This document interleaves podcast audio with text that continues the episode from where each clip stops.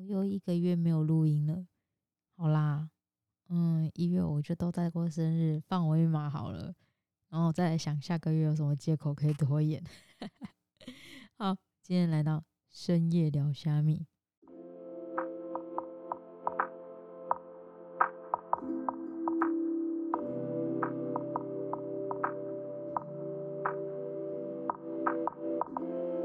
哦，我今天要讲三个事，可是我觉得这集应该会很短，因为我想要讲的就是一些蛮琐碎的事情。好，先来讲第一件事情。我最近不知道为什么，我一直被 Apple 的 HomePod 给绑架。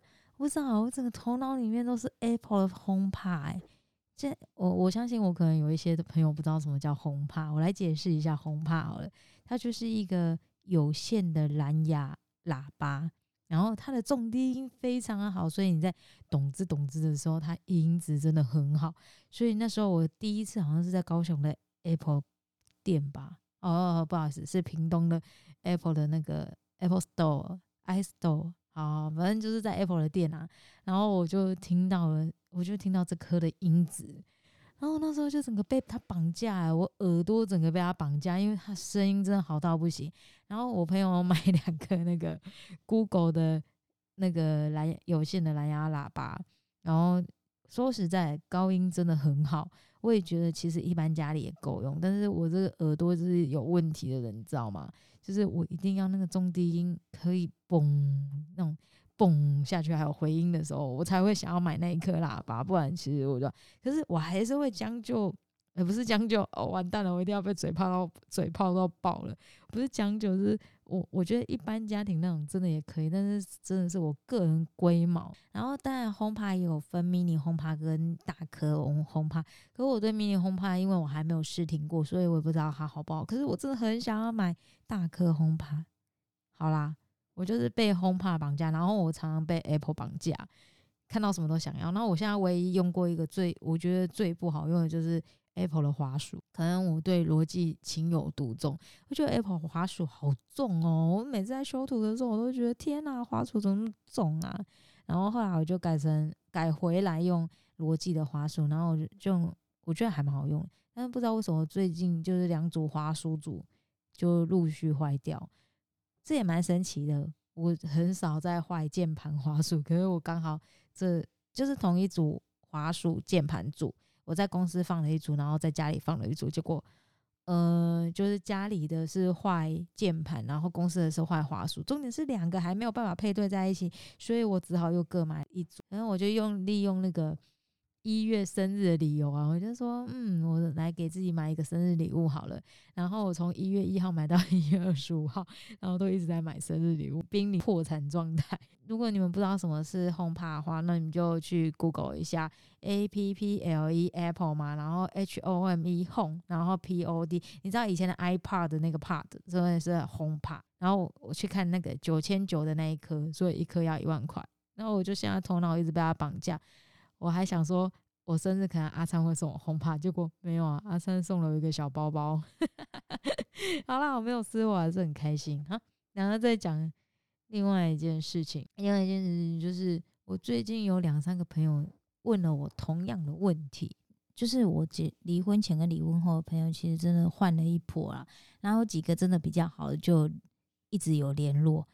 所以，哦，现在新认识的朋友，其实他们也跟我一起，就是一起认识，我也认识阿灿，所以他们就觉得，诶，我们就是夫妻间的关系。然后大概在深层聊一下，就知道，哦，哦，我们原来是男女朋友关系。然后小云经是我的这样，嗯，刚好就最近几个朋友就会问到说，我没有想要再结婚这个话题。嗯，说实在，我真的觉得有点。复杂，然后跟矛盾，应该是说中间的问题，我觉得非常的多。除了就是经济上，因为经济上对我来讲它不是问题，就是你一起努力到达我们想要的目标，那就可以。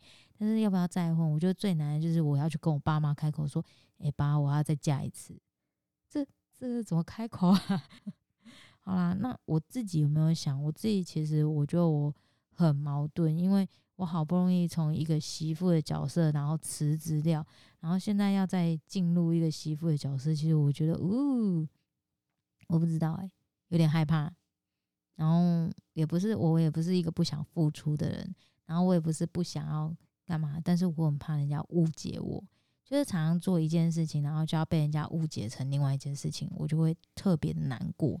踏入这踏入这个泥沼嘛，就是呃，比如说过年过节一定要到到先生家去过，然后你不能跟自己的爸妈过。然后像我们家今年就比较特别，因为我大嫂嫂要生小孩，就没有要带嫂嫂回家过年，因为嫂嫂肚子那么大要生了，怎么可能就是特地飞飞机然后回来，就是跟我们家一起跨年，因为这样呃一起过 过年啊，不是跨年，一起过年。那这样也不对，所以今年就少了我大哥一家嘛，那就剩下我二哥一家。然后如果我是嫁出去的身份的话，那我就不可能回家过年，所以我们家就会突然变成说，就只有一个一个二哥在家里，然后陪爸妈过年。那我觉得难免会，可能是我想太多，我爸妈会不会失望，我是不知道啊。但是就会觉得难免好像有点。傻逼西，好啦，有人知道傻逼西吗？反正我想到的问题很多，然后再来就是说，哎，会不会因为现在是男女朋友的角色，就是嗯，大家对我的要求不会太多，然后等了结婚之后，就就开始对方对我的要求会越来越多，比如说我就不能继续住在桃园啊，然后一定要回南部去住啊，还是干嘛？OK，我就想了问题很很多，所以我最近被问到这些问题，我就是有点矛盾。到底要怎么样才好呢？其实我也不排斥啊，然后可我也没有说会主动，所以我觉得我在等等一个合理的理由跟解释，然后让我再往前走一步。我也不知道，反正这个问题就是没有答案。我记得我还呛过一个朋友，他说：“好了啦，这男人那么好，你可以嫁了。”他他就这样跟我讲，然后我就回他说：“我要。”办婚礼你是要来是不是？你是要包红包是不是？然后说包，再大包都包，一枪被毙命。然后反正对啊，如果说真的是要结的话，我也不会再办了。也不是说不想跟这些朋友，那我们想的方式会比较不一样，就不会像之前。我记得之前我结婚好像，嗯，自己二十五桌，然后男方那边好像五十桌吧，所以总共加起来七十五桌，就是一个我觉得很庞大的数字。那可能拍婚拍那个。婚婚摄拍这么多年下来，就觉得说越夸张越浮夸的婚礼的话，真的是越累而已。然后花的钱也越多，然后越麻烦，因为你场控的部分就要花很多时间，然后你自己想要表表现出很好的那一面，所以你自己就会心非常累。嗯，这方面呢，我好像跟阿灿有聊过吧，就是说如果说哪一天真的要。走到那那一步的时候，我们两个想要简单温馨的东西，那也不是说什么一两桌，我们两个有自己的想法，反正讨论过了，那他觉得可以啊。那婚纱照拍不拍？我应该是还是会想要拍个一两张就好了。可是，一想到说妆法都上好了，就是拍个一两张，真的是搞死自己，问题很多。再一个就是这个月遇到，就是呃，大家都不在不太知道我现在的家那。现在我是一个人，就是我跟小云晶和阿灿，我们三个人住在桃园的房子里面。然后这个，干我在讲什么废话？好，就是我现在就是住在桃园自己的家。那我的家非常的迷你，就是大概嗯，应该是十十七来平吧，可能大概是家里就是十七平左右。然后之前来的人，就是朋友跟客人，当然就不会讲什么，就不会说。你的房子怎么样啊？然后你的房子好不好？之类，谁管你啊？反正他来拍个照就走了。朋友也是来聊个天，然后就看一看，就哦走了。很长辈或者是很在意风水的人，好提到关键字就是风水。如果很在意风水的人，就会开始 看我房子的风水。我的房子对我的电梯出来是我的大门，我的大门再进来是我的落地窗，然后都没有遮，所以大家就会说这叫什么穿堂煞，是不是？OK。好，我不知道，反正我的房子就很小啊。如果我要隔成就是大家可以认为风水很好的那个状态，那就会我的房子就会变成迷宫一样，然后每个地方都非常的小。那我也不是抱怨，因为其实我真的很想要按照风水来，可是很难呐，你又要把那边隔起来，然后要把那边遮起来，我就会多了很多道墙。多很多道墙的话，大概进到家里面，然后就会变迷宫一样，就是很多曲曲折折、弯弯绕绕的，然后我就没有很喜欢。就是有朋友安慰我，就是说，哎，你自己住的舒服就好啦。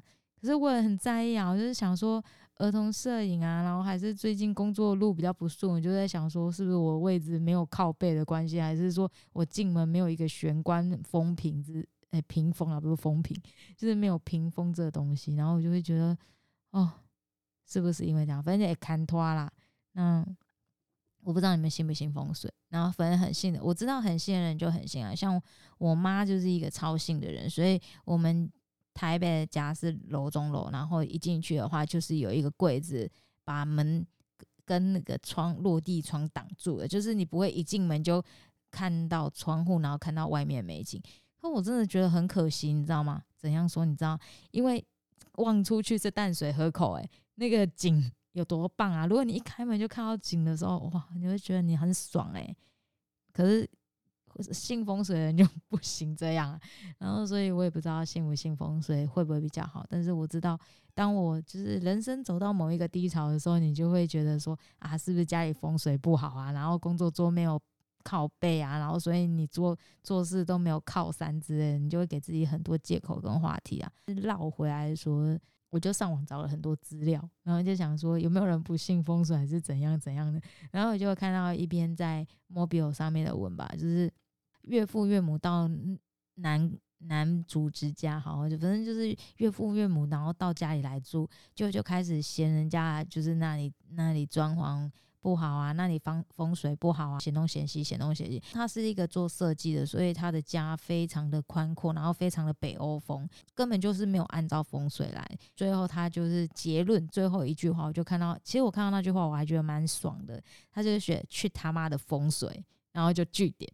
然后我就觉得，看如果我可以跟他一样酷的话，那我就现在不用这么烦恼了。如如果真的可以，我也很想造风水啊。但是我房子就这么小，我要怎么造风水啊？我也尽量，比如说睡觉不压梁这件事情，我也尽量啊。然后开门不要看炉灶，那时候我也是很尽量。可是其他我真的是没有办法再改。好，反正说到风水，我也只能无奈，因为其实我也很想，但是我家真的就这么小。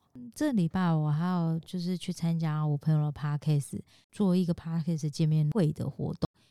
哎，说实在，我真的觉得蛮棒的。可是我有想过说，哎，如果是我做的话，可能没有三只小猫，所以人家人缘真的还不错。可是我去那边，我学到几个，我觉得蛮值得跟你们分享的。就是这个活动到最后一看，有请一个比较资深的 p a r k e s 的老师，然后或导师出来讲话，然后他就讲了一个说，你不要被专业给拘束。然后我就觉得这。段话真的讲的太好了，因为我常常被“专业”这两个字给绑架。我做影片就要很专业，我拍照一定要很专业，一定要到那个构图、到那个颜色、到那个角度。可是真正的、真正是不用诶，我真的觉得有时候真的只是看一个感觉。也许你的设备再好、再专业，可是你讲的。就是你规划东西不是你想象那样，有些人就莫名其妙红了，然后有些人就莫名其妙做对了。就是他他们其实也不是专业，他们是抓到了那个时机点。我也想要抓到这些，可是这就是人生命运的安排，不是我可以抓到。但我真的觉得这个老师讲太好了。当你到达专业的时候，你一定会有不专业的过程。那你在这个不专业的过程，你就不要给自己太大的压力。因为人生就是这样一步一步一步走过来。我听到这句话的时候，我的那个心就是被打开，就觉得说，对啊，我为什么要常常这样要求我自己，一定要到专业？我第一次剪影片，我就要我自己很专业；然后我第一次录音，我就要很专业；然后什么都被专业给绑架。所以我那时候听完这句话，我就觉得哇，他讲的太好了，心里给他一百个赞。参加完这个活动回来的时候，我收到了一封 email，是他们。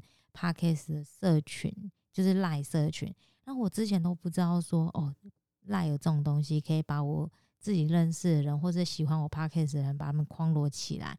然后当我每发新的一集，我就可以在赖通知他们说，哦，我有在录，我我有出新的一集可以给他们听。觉得这功能超棒，反正就是去听了一次 Parkes，然后去参加了一个活动，然后就学到了很多东西。虽然他们讲的不是非常专业的内容，但是我就觉得说，哎，我在这里面也学到了很多东西，我就觉得很值得了。我看到人家录的话，没有像花像我一样花很多钱在设备上，然后就录的不错。其实我真的觉得我蛮佩服的，哎，因为我回头自己想自己的状态，就觉得，呃，你你你花了那么多钱，结果你你还不是一样跟人家这样在做，所以大家不要太。执着在那个专业这两个市场会，或者是器材要多好多贵，而是在于你里面的值。上完课回来就非常的有感。那那我真的要介绍一下我朋友这个 p a c k a g e 他们叫做女子派对中。我非常喜欢他们在里面讲话过程，然后你们可以有空去听上下班听，因为他每一集的时间没有很长，我觉得还蛮适合，就是走路听一下，啊然后或者是你是做捷运做一下下的人听一下，我觉得都蛮好的，尽量也来听我的啦。好，然后我有开社群在赖上面，然后我放在我因为我不知道赖要怎么跟你们讲。